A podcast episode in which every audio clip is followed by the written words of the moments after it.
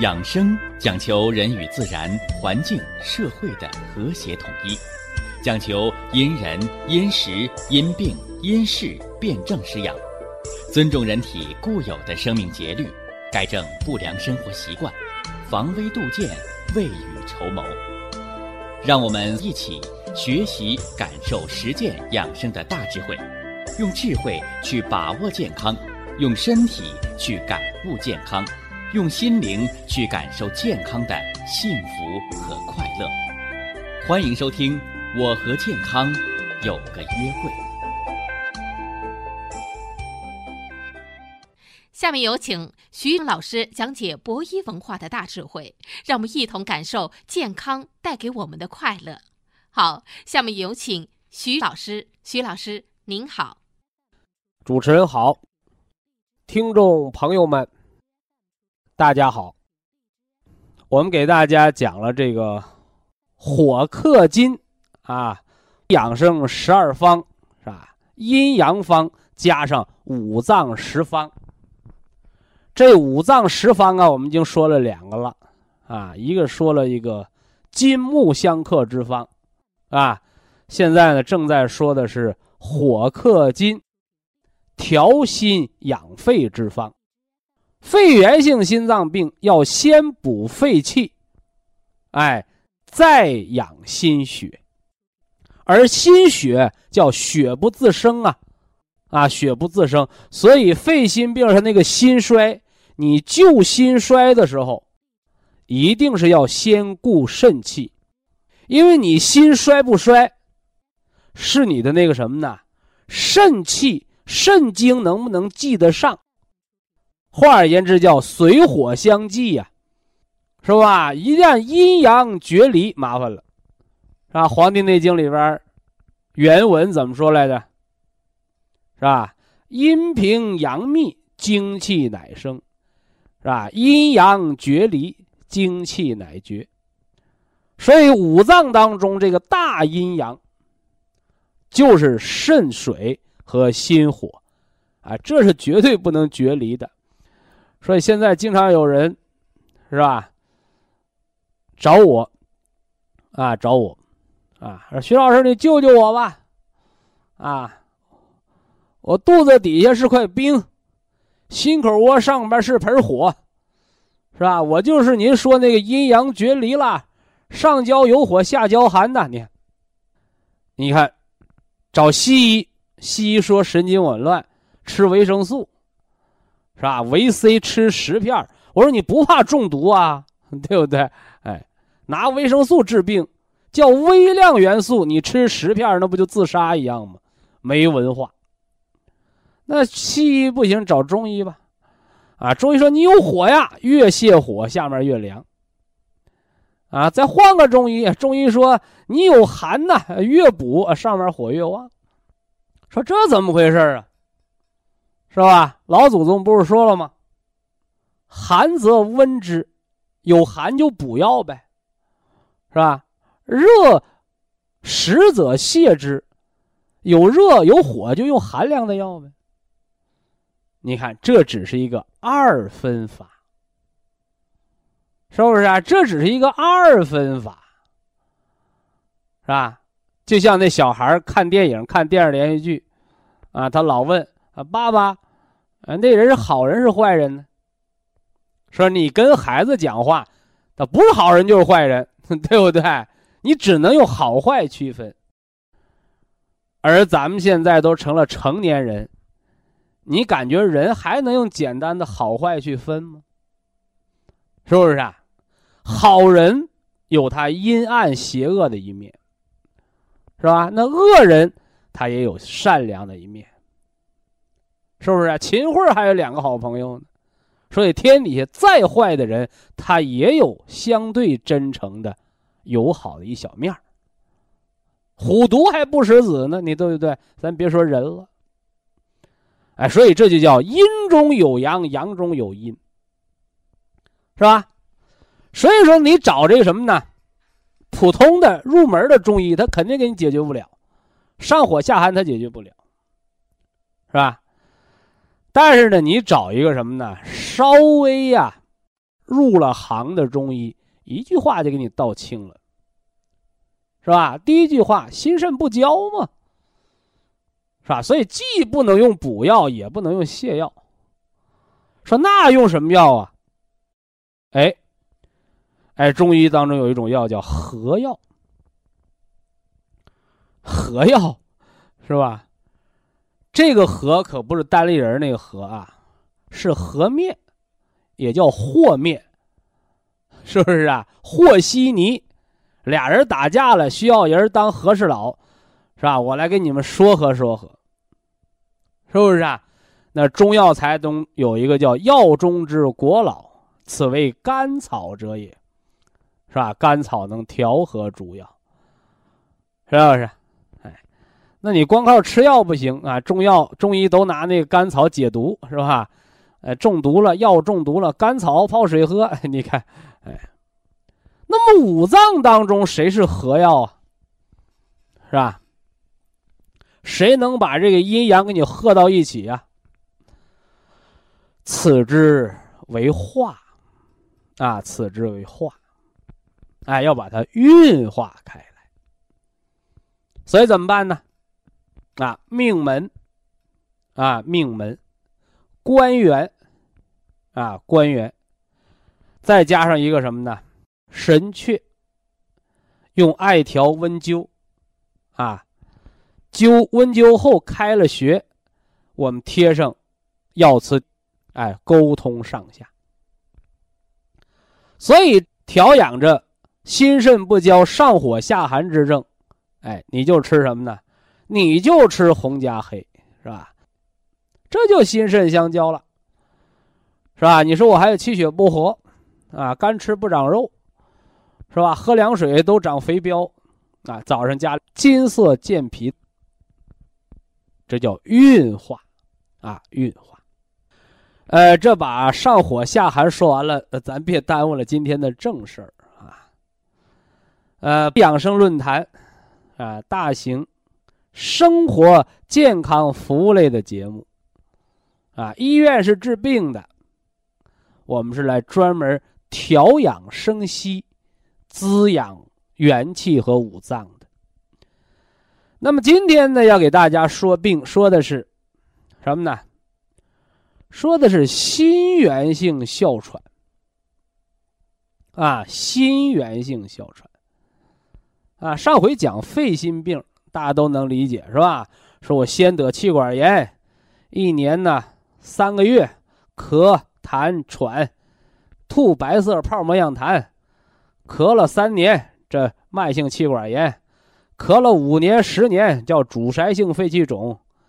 是吧？咳的脸也胖了，腿也肿了，心也慌了，得了肺心病，咳出来了。这是从气管炎到肺心病，这十几二十年的历程，而心源性哮喘，你看，肺心病叫肺源性心脏病，病因在肺，结果在心。而心源性哮喘，它起病原因在心。而这个哮喘，它只是一个果，啊，是一个果，所以这大家把它搞清楚。所以肺心病要治肺，叫正本，调达肺气。而这个心源性哮喘，这个心衰是根儿，所以先把心衰给纠正了，是不是啊？你心衰不纠正，你那咳血痰。咳血红色泡沫样痰那是解决不了的，是不是啊？那个临床医院的医生，是吧？医科大学的老教授，啊，上课的时候给大学生讲，啊，心源性哮喘怎么治啊？端坐位，腿下吹，啊，强心利尿打吗啡，这这是西医这套啊。为什么要端坐位呀？你记着啊。你说老头老太太，哎呀，我睡觉躺不下呀，我得坐着睡觉。你甭说，这都是心源性哮喘，心衰了。这都到晚期，我告诉你啊。所以你到这个时候，那你真就得住院啊，你真就得上人家西医这套，端坐位，腿下垂，坐着睡觉，把腿放床底下，你别看腿放下就肿嘛，你把腿拿上来，你心脏就受不了了。所以心衰的腿肿，不是心脏要害这个腿，是不是啊？都是一个爹生，一个妈养的，对不对？没有后爹后娘，是吧？尤其是心脏叫君主之官呢，他得爱民呢。所以腿肿是啥？是心脏受不了了，把那淤血放在腿那儿来缓解一下。所以说你盲目的把这腿肿给消了，那淤血就回到心脏，那受不了。所以呀，这心衰的人消肿消的太快也不好，是吧？因为你肿不是一天肿起来的，啊，所以这时候大家一定要把它搞明白，救命在医院。你甭说治心衰的，你说徐老师，哎呀，我这心都上不来气儿了，也不能躺下睡觉了，得坐着睡，嘴唇憋翘子，两腿肿的跟杠子一样，你找我来了。你说徐老师，你救我命，我说你呀，幺二零吧，是不是啊？你幺二零吧，是吧？所以养生不是救命，养生是扁鹊他哥哥，叫防患于未然。是吧所以在心衰的早期，是吧？你看，心源性哮喘是先有心衰后憋气儿，所以说你不用大力量的去治肺。虽然你气短，但是你心衰来的，你要把大的火力放在心衰这儿，是不是？那心衰怎么来的？啊，对不对？心脏不好的十条表现，你包括咱们现在讲。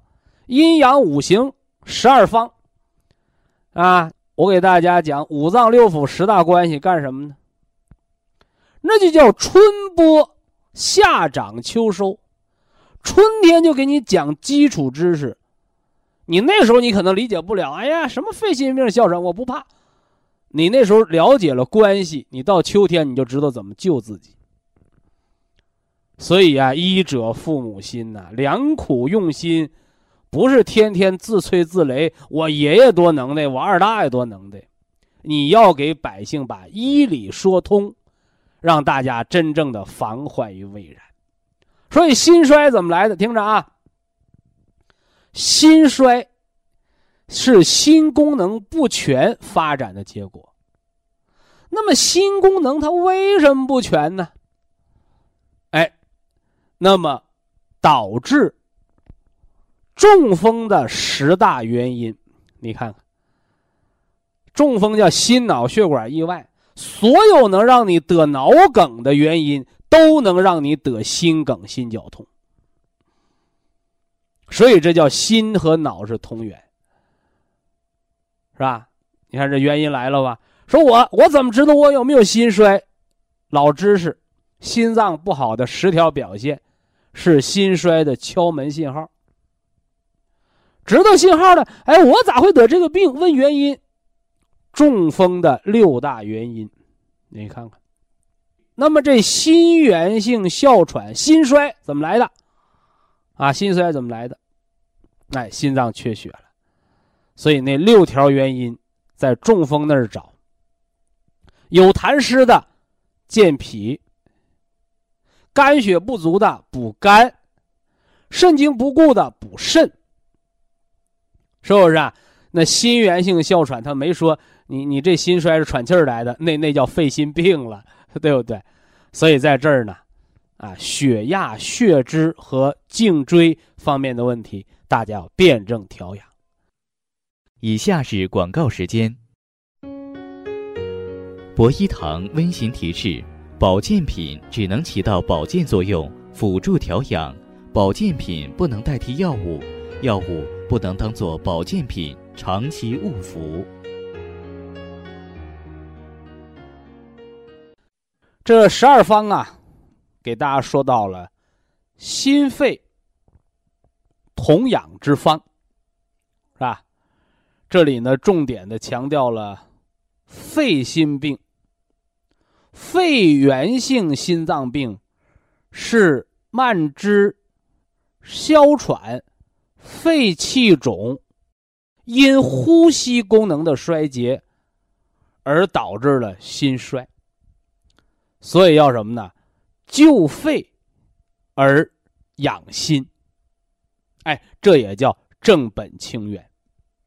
而心源性的哮喘呢，是由长期的慢性心功能不全，由心衰而导致了气短，而导致了哮喘，而导致了呼吸功能的衰竭。所以要呢养心，通过治心脏而解决气短的问题。所以啊，有人常讲。说中医治病啊，治根儿，那么我就会常问他，我说根儿在哪里呀？其实呢，这里边有两个根，一个根呢就是现代的传统中医文化的哲学，根者阴也，哎，就是我们前面说的叫正本清源，治疗慢性疾病，治病就是改错，你光知道吃药。光知道打针，甚至呢临秋末晚了手术开刀，却从不问病从何来，那说到底儿就是你不知道病根儿在哪。所以根者阴也。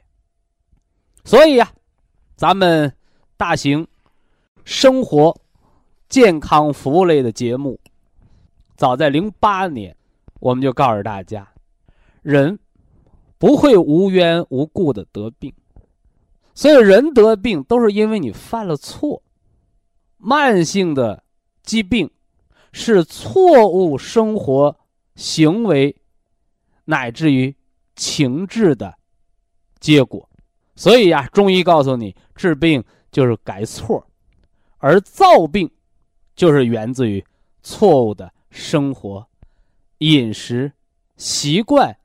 情志，乃至于违背了时令去生活，叫不合时令，不合时宜。而正确的生活呢，叫起居有常，饮食有节。这个节不单是节制多少，还要适应节气，情志有度。这是第一个病根。那第二个病根是什么呢？我在一零年的时候，在文化的基础理论推广到全国之后，我们在基础之上，哎，要逐渐的提一个小高啊，得拔个高啊，是不是啊？任何文化理论你不能光做基础啊，一定要完善。哎，我们又给大家提出了，叫人生百病。根在五脏，你看，原来你错误的生活呀、饮食啊、情志啊，哦，你犯错造病，啊，造出来病伤了自己，那这病怎么能好啊？是吃药吗？啊，不是，是人的自我修复能力，是吧？这话高在一百年前，没人理会你。是不是啊？什么叫自我修复能力？是吧？一百年前、五十年前，没人认可这套。人都认为得病就得吃药。说那个时候吃药是天经地义，是吧？而在高科技发展的今天，我怎么说了？啊，我们的老祖宗也在说，说科学越发展，中医文化理论体系。就越得到重视和认可，啊？科学水平不行的时候，人们找不着经络，不承认它存在。后来用光学、声学、电磁学，是吧？哦，证明了经络存在，还经络以科学性。所以，我们逐渐的认识到。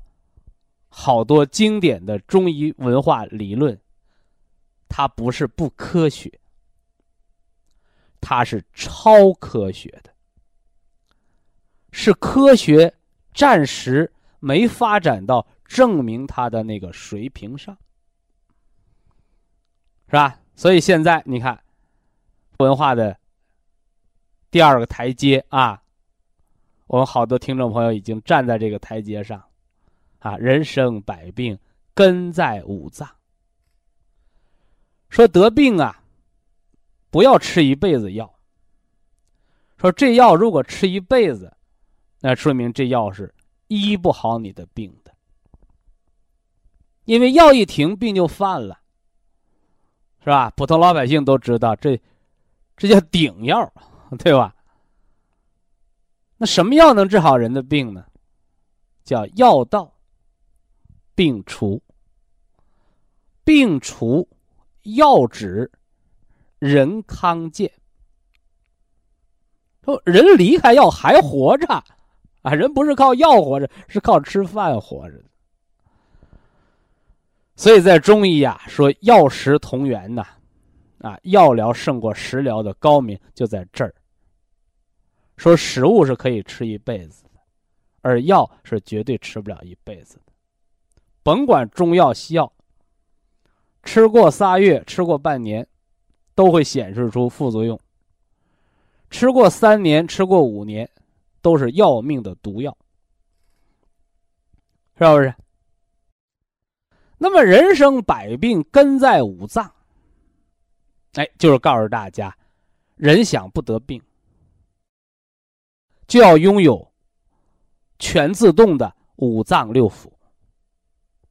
人得了病，想恢复到得病前的状态，就要让。五脏六腑的功能、能量恢复到健康的状态，所以真正的健康是五脏六腑的全自动，它的本来，而绝对不是依靠药物这个拐棍儿。这是现代医学对人体免疫力、对生物本能，我们中医把它叫元气十足。五脏六腑全自动的生命健康现象，所以呀，阴阳五行十二方，好多朋友说十二个方 是不是十二个药方啊？啊，非也，是十二个理论体系，是十二个方向。那咱们今天呢，就接着往下说说十二方的第三方。啊，第三方叫培土生金之方。啊，培土生金之方。这金我就不用说了，是吧？啊，一年有八节嘛。啊，四立，二至二分。啊，二十四个节气，实际上说的是二十四气，叫气的变化，是吧？而三气为一节。节为大的转折，啊，立春、立夏、立秋、立冬，这叫四立，是四个季节的开始，是吧？那期间呢，还有二至，是吧？夏至和冬至，这是阴阳的极致，啊，春分和秋分，啊，这是阴阳的平衡。所以呀，为了更好的调理人的元气和五脏的运转，啊，用现代的话叫叫什么？叫生物钟，啊，人体的这个生物钟啊，你怎么去调整啊？啊，怎么把握好这个节点呢？这一年有八个节点，啊，你最起码得抓住四个点，把你的身体调理好，是不是啊？啊，所以有人说了，啊，我这个健康管理方案呢，啊，是不是四十五天一换方啊？不用，啊，不用，九十天，啊，九十天，一个健康管理方案的调整周期，啊，也叫一个保健周期。啊，从哪儿开始呢？从八节当中的任何一个节点开始，是不是？啊？任何一个节点开始。你比如说哦，我这个节点呢是从立冬开始调的，好了，您就赶在立春之前，把下一个健康管理方案，把它把握好。你说对不住是吧？我这个对自己不负责，我把这个立冬这个节气给错过了，那您就一定要赶在什么呢？下一个节点，啊，也就是冬至，啊，阴阳极致，在这个冬至这个节点上，把您下一个周期把它实施好，是吧？那么冬至调整，那你一定要调整到什么时候了？是吧？春分，啊，春分，是吧？所以一年呢，有八个节点，四个保健周期，有两个循环方案，啊，所以这是生物钟，啊，也就是人的生命波动的周期，是吧？扎针灸叫子午流注，说到这个时辰，气血行到这个经络上，针灸扎上了起作用。但你喝中药、吃中药丸你不能说好到这时辰我啪喝到肚子里，中药和你那气血走到一个经络走不上。你那个中药吸收那速度，它远远的撵不上你那气血运行的速度，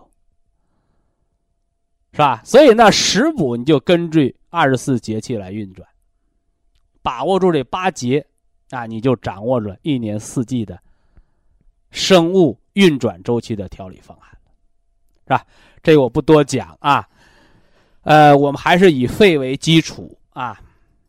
我们的培土生金之方，气短乏力，胃气疏松，是吧？这样的人来调理的关键的时节。那么。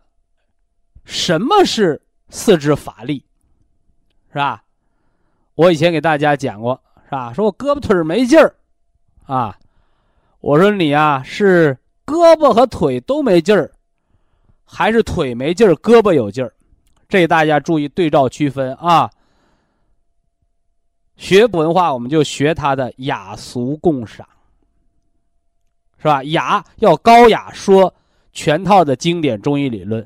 俗说大白话，让没上过学的老大妈、老大哥都能听得懂，是吧？胳膊有劲儿，腿没劲儿，腰椎疾病吃杜仲骨髓补，容易不？说我胳膊腿都没劲儿，这叫四肢乏力，你就要吃铁皮石斛养心脏。说胳膊腿都没劲儿是心脏的病。啊，是心脏的病。以下是广告时间。博一堂温馨提示：保健品只能起到保健作用，辅助调养；保健品不能代替药物，药物不能当做保健品长期误服。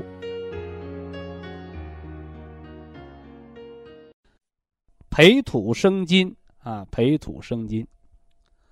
土者啊，土者啊。五行主运化啊！一说这个运化，我得好好的给大家说道说道啊。呃，脾主运化，髓骨精微，因为脾有这个能耐，所以脾在五脏当中的重要地位不可小视。虽然它没有肾那么显赫啊，肾为先天之本，哎，脾是个后天之本。这个这个，心为君主之官，脾为仓禀之官，好像仓库保管员似的。哎，你可别小瞧了脾的地位啊，了不得啊，了不得。脾呀是人的后天之本，它主着气血的生化。所以大家你要知道，我不管你吃中药啊，吃西药，我不管你吃食疗啊，你还是吃什么呢？吃补药。你是不是都得吃到肚子里？你但凡这个人不会吃了，或者吃了不吸收都拉掉了，这人的病就没救了。所以这是脾胃为人体后天之本的关键啊！你看表面上看啊，一年四季春夏秋冬，五脏六腑各主一季，了不得啊！肝脏主春，是吧？心脏主夏，肺脏主秋。是吧？肾脏主冬，是吧？这一看，这五脏六腑都有各自的季节，唯独这个脾，好不容易给它挤出来了，啊，在夏秋之交有个长夏，这夏天太长了，多长出一节来归脾脏管，对不对？是这样吗？啊，不是，叫脾主四季，啊，脾主四季，这也是脾脏的后天之本的重大作用，也就是告诉大家。五脏六腑之病，五脏六腑之生，都离不开脾脏的运化，所以大家一定要把这句话给我记牢了啊！原来有一本书哈，叫怎么说呢？叫把吃出来的病给吃回去。我说这本书的名字起的太好了啊，太好了！为什么说我说这本书的名字起的太好了？把吃出来的病吃回去，它的利益是非常的好，也就是告诉你，你病怎么来的，你得怎么把它原道送回去，是吧？就像文化论坛，我们这么多年一直在讲，我说人不要问，哎呀，我这病怎么治啊？你先多咂摸咂摸，哎呀，我为什么会得这样的病？你不要问，哎呀，我这病怎么都治仨月还没好？你问问你这病得了三年还是三十年？所以辩证唯物主义呀，它讲的是什么呢？他讲的一个可逆性，是不是啊？开关一阴一阳为之道，这东西能开灯，你掰下来它就能把灯给关了。你这样的生活能造病，你把这样的生活逆转回去，你就能好病，对不对？我这病是干活累的。我多歇歇，少干，它也能好。我这事儿是思虑来的，我少想，多运动也能好。这就叫可逆过程。这个可逆过程可了不得呀，是不是啊？他就把一些偷机取巧的事儿，还说您这病甭管怎么得的，就吃我三副药你就好了。您这病甭管怎么得的，到我们药房或者到我们这保健品公司，你吃，你吃好了花钱。这都是把成年人当小孩糊弄，是吧？小孩吃苦药，哎，我给你块糖你就好了，是那么回事儿是吗？是不是啊？哎，所以大家一定要问因，知因才会晓果，这就是因果之间的关联。好，我不多说啊。脾脏五行属土，后天之本，因为它滋养着五脏。因为它是气血生化的源泉，它还煮着人一身的肉，啊，煮着人一身的肉，这个肉是肌肉，啊，是肌肉，所以呀，那些喝凉水都长肉的人，你长的不是肉，是脂肪，或者我们中医把它叫痰湿，所以喝保元汤的人老问我，是吧？说徐老师啊。我是个大胖子，还能喝吗？我说能啊，喝完之后你就会无痛性的稀便。记住啊，不是跑肚拉稀，是无痛性的稀便。因为咱们中国老百姓有俗语，说好汉扛不住三泡稀呀，对不对？张飞、李逵这体格，给他吃上八豆拉三泡，人就趴不起来喽。那么何况咱们？一体多病、久病在身的老头老太太，你就给人拉趴窝了，对不对？所以一定要知道啊，保元汤是补元气的，但是大胖子喝了会出现无痛性的稀便，肚子疼不疼？不疼，跑稀不跑稀？跑稀的特点是越跑越有劲儿，什么原因？叫排出痰湿，是不是？所以那瘦人呢？瘦人你没脂肪，没痰湿，那么你就能长肉，长的不是脂肪，是肌肉，是力量，是精血。所以我常问那老半条命的是吧？你前段时间还一个是吧？瘦到八十多斤的是吧？活了三年了，是六年了，给我打电话。我第一句话就问：长肉了吗？长肉了，是吧？一百一十多斤了。我说行啊，长肉就好。所以大家你细咂嘛啊。说这人瘦的皮包骨头了，你活的就如一个残烛，就一个蜡烛啊，那蜡快烧没了一样，来杆风，这蜡头就灭了，这人就没了。反过来呢，哎，你血脉畅通，膘强体壮，你得个病，一百六十多斤的人，你住院呢，你开刀啊，你折腾半个月一个月，掉了二十斤膘，你还剩一百四十斤，你照样活的。所以这就是人的精血所在。那么脾主人一身之肉，既管着长肉的事儿。也管着化痰湿的事所以你喝这保元汤，啊，我给编成了这个顺口溜了，是吧？我说胖子能变瘦，瘦子能长肉，关键是元气足，脾胃就有了气血生化的源泉，脾就有了化湿气的能量。那这第二句话呢，还说到了叫脾主四肢，啊，脾主四肢。说我这胳膊腿啊老乏困，是吧？用我们西医的话讲，就是你心肌缺血了，啊，心肌缺血了，是吧？说心脏，它不能带动着胳膊腿运动，是吧？那心脏为什么缺血了呢？是吧？到医院一检查，啊，一检查，心电图，医生也说你心肌缺血，但是有人就琢磨了。我这心脏是泡在血里的，对不对？全身的血都是通过心脏的收缩舒张流过去的，又流回来的。这心脏就泡在血里，它怎么还能缺血呢？对不对？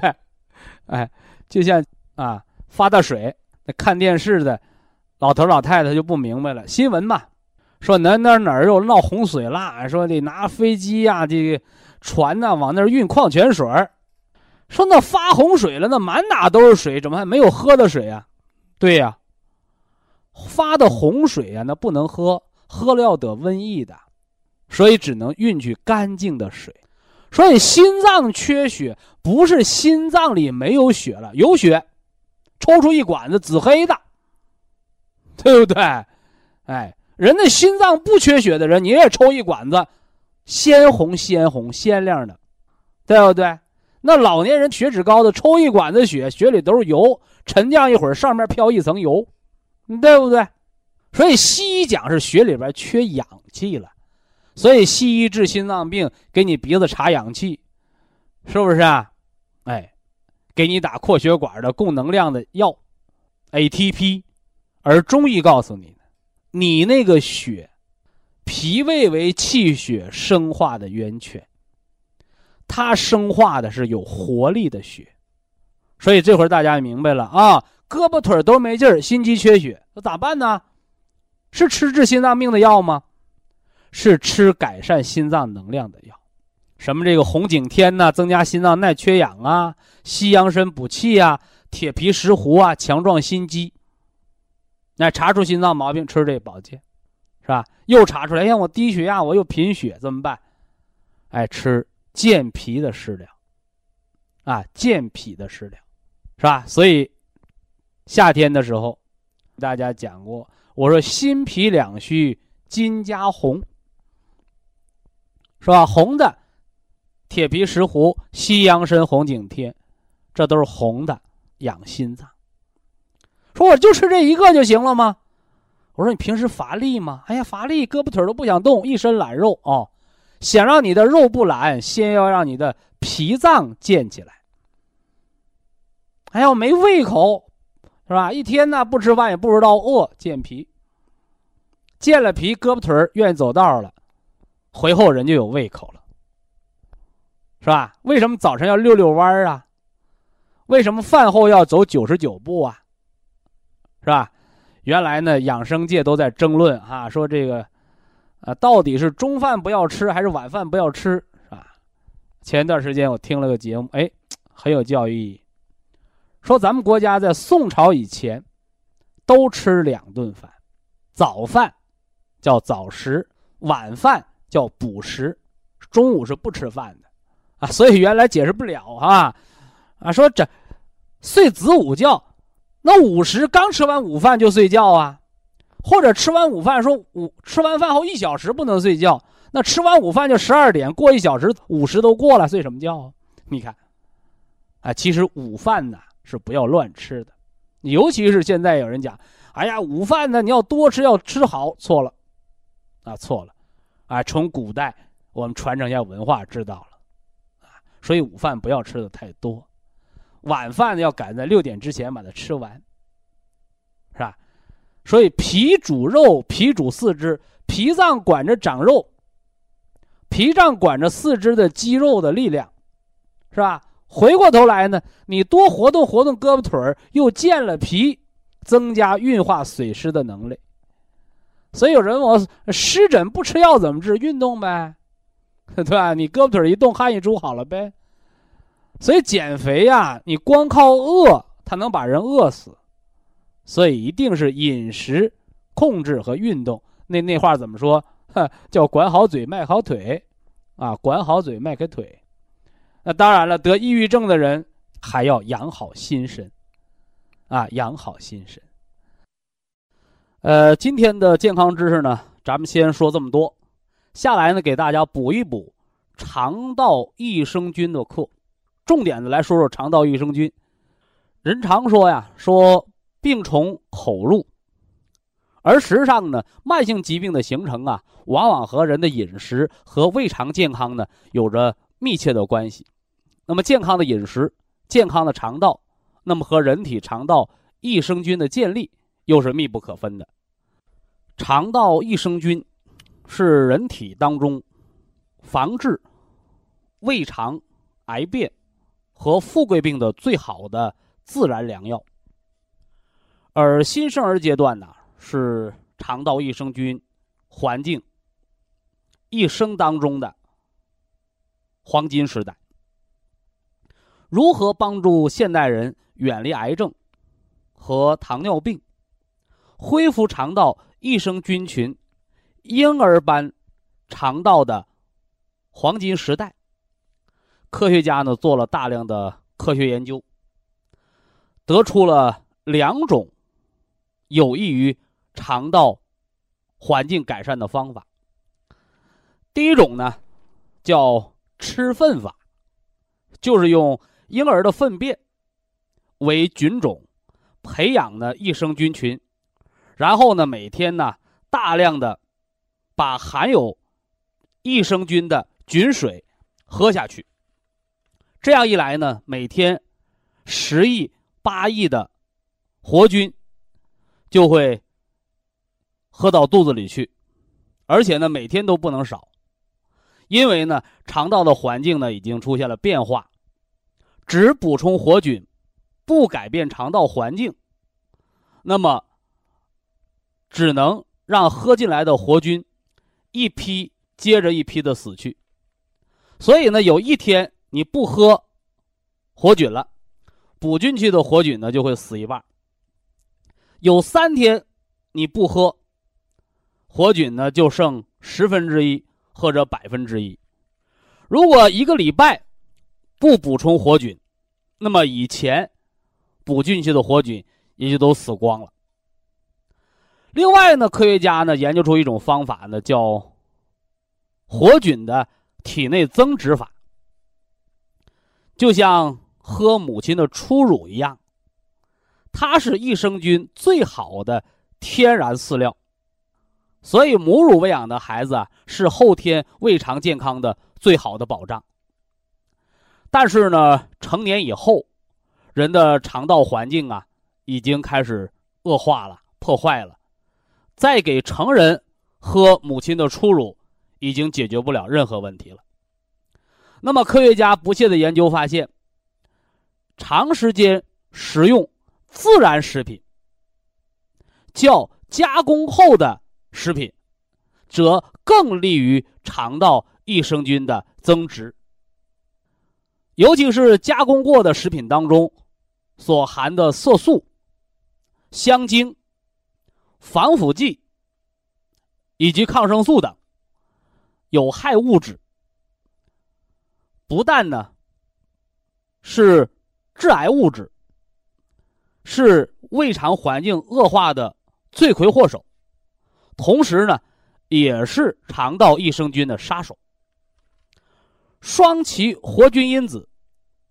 活菌加增殖因子，让益生菌在肠道内存活增殖，循序渐进的起作用。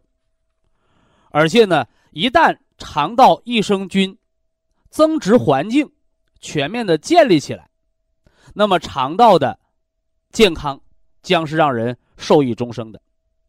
所以呢，体内增殖法，它是世界公认的绿色肠道健康的一种自然的疗法。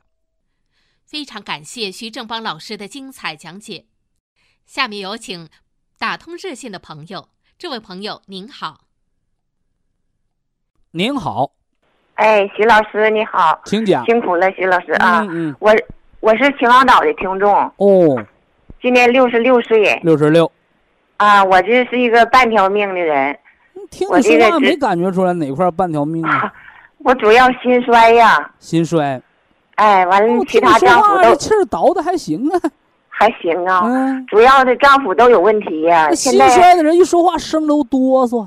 啊，我都用这补益汤产品已经四年了，原来中医说叫言为心声，说口话得长出口气儿。我我跟心衰人交流过啊。是我原来没用普生没用这普生康啥之前吧，真说话都感觉很很累很累的那，就对了。说一会儿就呃，完现在用这个普生康，呃，这博益产品给我的调理的感觉还是还有身体有很大改善那你。现在一口气儿能走个一里路、两里路的？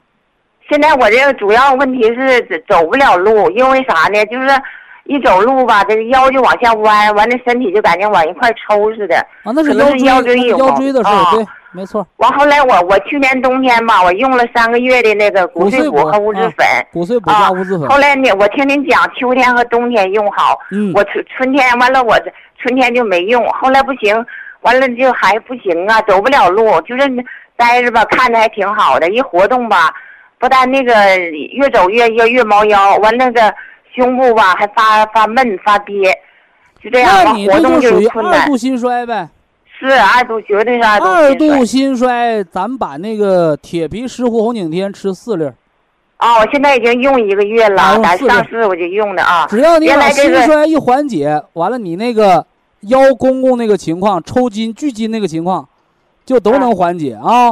啊，我就是以后是不是得一直就用着补骨碎补？原来我停了三个月，一停我看不行，我赶紧又用上了。现在用你这个又用了三个月了。叫啥呢？啊叫自作聪明。就像那个人说：“哎呀妈呀，现在房子啊要减要便宜了，要降价了。嗯嗯说我们家没房子住，我先搁外边搭个帐篷，等它降到低了，我再买一个。你也不是炒房团，你需要住你不买，你等啥？啊，嗯骨碎补人都说冬天吃着效果好，不行，我现在都爬不起来炕了，我等到效果好的时候再吃。啊，你现在我难受你不知。道吗？对对，咱们告诉冬秋季节啥意思？就是你都吃好了，你不用吃了，啊你一年就吃一个冬天就行了。你这正要急的时候你不吃，你 你等啥时候吃去？就啊啊，现在就用着呢感觉好像缓解点了。现在，六粒啊，哎，另外就就就是一个啥呢？就是浮肿啊。我现在这个这个？身体哪个部位肿？主要是腿，脚脖子、脚面子肿不？脚脖脚面现在没肿，严重了就肿。我一直用着那个地高辛和那个，呃，双氯噻嗪那个利利尿药一直用双双氯着。噻嗪，对对。啊，对，那不敢停，一停了吧就肿大劲儿。我这寻思，这现在我也不不用跑医院了。能减啊？少不？你说那药量啊双氯？噻嗪和你那速尿片都得减少啊。呃，我就是这俩药早晚把你肾给你吃毁它。是啊，我现在我想减呢，一减它就就不行，晚上睡觉也睡不好听着，啊你都不如我儿子聪明。啊！昨天我们这儿下雨了，我儿子那小学五六年级，人怎么说的？说嗯我们都大孩子了，不想穿雨衣了，我明儿打伞行不？啊，这话能听懂不？听懂了，我就是是你挺笨的利。尿，你说我不吃克刚嗪、克尿塞肯定不行，我必须得吃速尿片儿。你不吃不行，是因为你没有别的招儿利尿，对，你得用中医中药的利尿方不就得了吗？我用那个冬瓜皮下玉米须冬的瓜皮、玉须常熬着浓缩。液，三碗水熬成一碗汤，喝这个。哦，那我也慢慢的，我就能把你西药给你顶下来。哦，中医利尿叫行水利尿而保肾，嗯西医利尿是啥？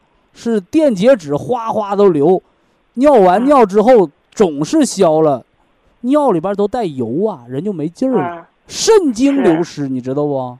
嗯嗯，最后你利尿药吃多了，整个肾功能不全，不能用利尿药的时候，看怎么救你啊？嗯严重的时候用利尿药，还轻的时候咱们就用玉米须的冬瓜皮熬水，啊明明白这道道没有？啊，明白。那个我也用着呢，哎其实一直也喝着呢。按那另外个你现在啊，虽然已经啊摆脱半条命了，啊，但是还是蛮严重的。是啊，哎，现在在你没有彻底摆脱利尿药之前，嗯什么叫利尿药啊？就是当你心衰的时候，通过肾来救救这个心脏，嗯，就是你五脏现在自己不能协调，利尿药用大发劲儿了，就浑身没劲儿了；利尿药用的不够，又胖起来了，又肿了，就这么个道儿。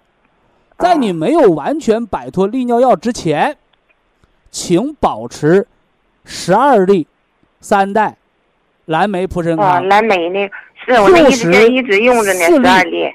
Q 对十啊。四粒，嗯。西酵母咀嚼片六粒，西嗯酵母咀嚼片六粒。因为这个西酵母，它里边有蛋白，嗯能保你肾，给你补点蛋白。哦你这样一来呢，你老利尿容易低蛋白血症，哦明白这意思吧？呃明白哎，你这样一来呢，这个秋三月人家都培土生金，你不是啊？嗯嗯你按什么方治呢？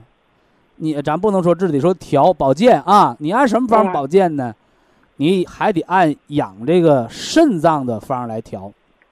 啊，我都用两个疗程那个黑的了，黑色那虫草那你现在还吃利尿药呢？肾还没自己干活呢。哦，还用人家那个儿子房子也没买，车也没买，把媳妇儿娶了。人家有那个人房子也买了，车也买了，媳妇儿跟人跑了，你跟人比行吗？对哼，人家有一个月肾功能不全的，人家不用透析了，你跟人家比啊，你跟他比没有用，你得看你。嗯你说我现在不用利尿药，早晨眼泡不肿，浑身不浮肿，那咱就不不用管肾了，那肾杠杠的了。你现在嗯肾还不行，啊早晨两包金的，晚上三包啊黑的，啊不然你身上该长湿疹了，该浑身瘙痒了哦。啊，晚上两包黑的，晚上养黑，嗯晚上三包黑的，三包，补肾精的在就用三包呢。啊完了早晨两包金的，我没给你啊，吃绿的早上两包金吃金的健脾化湿和这个季节，防止你心哦包积液，防止你胸膜炎，防止你是那个积水这些情况啊。哎哎你就这个方儿就行。啊，再下三个月呢？这仨月整明白了，见好见坏，打完电话我才知道你下三个月身体能出息成啥样。啊，徐老师，我这用用电话不好打。你不好打一般的，你现在情况不好。你虽然说，哎呀，那个呃，比我吃之前强了，说话有劲儿，但是你没达到我说的那个健康理想的范围。对，你要下三个月，你利尿药都摆脱了，那到那时候咱们就不用半条命调法，直接都减量了，直接嗯按那是季节调。你下三个月嗯没到那情况呢，是不是啊？咱不能说吃上保健品仨月都好的跟好人似的，那得了，那博一堂成了呃制造健康人的呃工厂了，这门进那门嗯出来全是好人，那不是嗯，他得看你这三个月犯错没，别着凉，不能吃的太饱，不能熬夜。啊特别是马上你这个北咱北方又到了取暖季节了，你家取暖能不能供上？你过这个采暖期间你别着凉，等等很多事儿都重要。嗯我也图一方便，我直接告诉你下三月省着你麻烦，但是我还是要对你负责，得知道你这三个月能鼓捣成啥样，咱们再说下三月的，行不行？行，我现在就入睡困难了，就是五味子酒五味子酒，啊，但是这五味子酒啊，你就晚饭时候喝三十到五，喝三十到二十毫升啊，哎你五味子不能多喝，你知道不？啊因为什么呢？你现在吃利尿药呢，啊你尿都利不出去。五味子是连五脏的，五味子酒喝多了，那又胖了吗？不就啊一个是收敛的，一个是疏泄的，他俩是有有对抗的，你知道不？是，所以我给你少用，把觉睡好就够，别收大发劲儿了。哎，这话每晚能听懂吗？三十克啊，听懂了。哎，吃晚饭的时候三十到五十毫升。好，嗯嗯嗯。呃，另外呀，我还有我儿我儿子吧，脂肪肝，哦，我就是打电打电话也没打通，我就给他脂肪肝饭后大山楂丸儿，啊，我用大山楂丸让他吃的，完后来给他用上那个啥了，三七银杏那个茶多酚胶囊的话得吃三粒儿啊，啊，有脂肪肝有糖尿病的都得吃三粒儿。哦，一天三粒儿吧果只。是血脂高，没有糖尿病，没有脂肪肝，两粒儿就够。他血脂还是不高，我给他用的那个，他有个甲状腺结节，你儿子多大岁数？三十八，你老太太多大岁数？我我六十六，咱不能自欺欺人。嗯，你说那个小兵站门口收好处费，能收几块大洋？你说那军阀他搁里边儿克扣军饷，能克扣多少大洋？我说的话你听懂没？啊，肝脏是管脂肪代谢的，你没有高脂血症，但是现在长脂肪肝了，你说血脂高严重还是脂肪肝严重？脂肪肝严重。完了，我我还让他吃点那个绿的，一天两包绿的，还有那个普生康九粒。我这个给他这个么用法可以但是你一定要告诉你儿子，啊，脂肪肝比高脂血症严重，脂肪肝哦下一站就糖尿病了。但是他这么年轻，怎么整出来脂肪肝啊？喝酒，哎，嗯，另外熬夜不？那一喝酒就就一喝就多，就熬夜，要不喝还行，人醉酒。一次，你看前几年那治乙是肝的听你讲过，骗老多钱了吧？一个月六七千块钱医疗费，人醉酒一次相当于一次急性肝炎发作，人喝醉一次七天才能缓过来，身体弱的得半个月才能缓过来。那有的人说，那我一个礼拜喝醉两次，那你离肝硬化和肝的恶变还远吗？脑子都喝坏了。三十八是脑子就喝坏了，那到你这岁数时候咋整？是我这经常总是总是叨咕着呀，你叨咕他就赶上没用，你说的都是不疼不痒的，啊，你就按我说这些科学道理说。嗯一次醉酒，急性肝炎发作一次，三次急性肝炎连续发作，肝细胞容易恶变。是啊，这咱说话这力度是有科学依据的。你老说你得听妈的，你得听妈的，妈都一身病，那儿子哪有功夫听你的？是，那就是不听啊，着急。你要是身体调的活蹦乱跳的，和几年病秧子的完全不一样。你看他听你的不？他嗯听你的，你周围邻居瞅着你都迷糊。我告诉你，到时候。是，所以说打铁还得自身硬。你现在少管别人，多管自己。哎，等你身子骨好了，你你再管别人，行不行？行，哎，这咱不是自私，这叫自立啊，先自立。好了，说这儿了啊，祝老太太健康。好，非常感谢徐正邦老师，我们明天同一时间再会。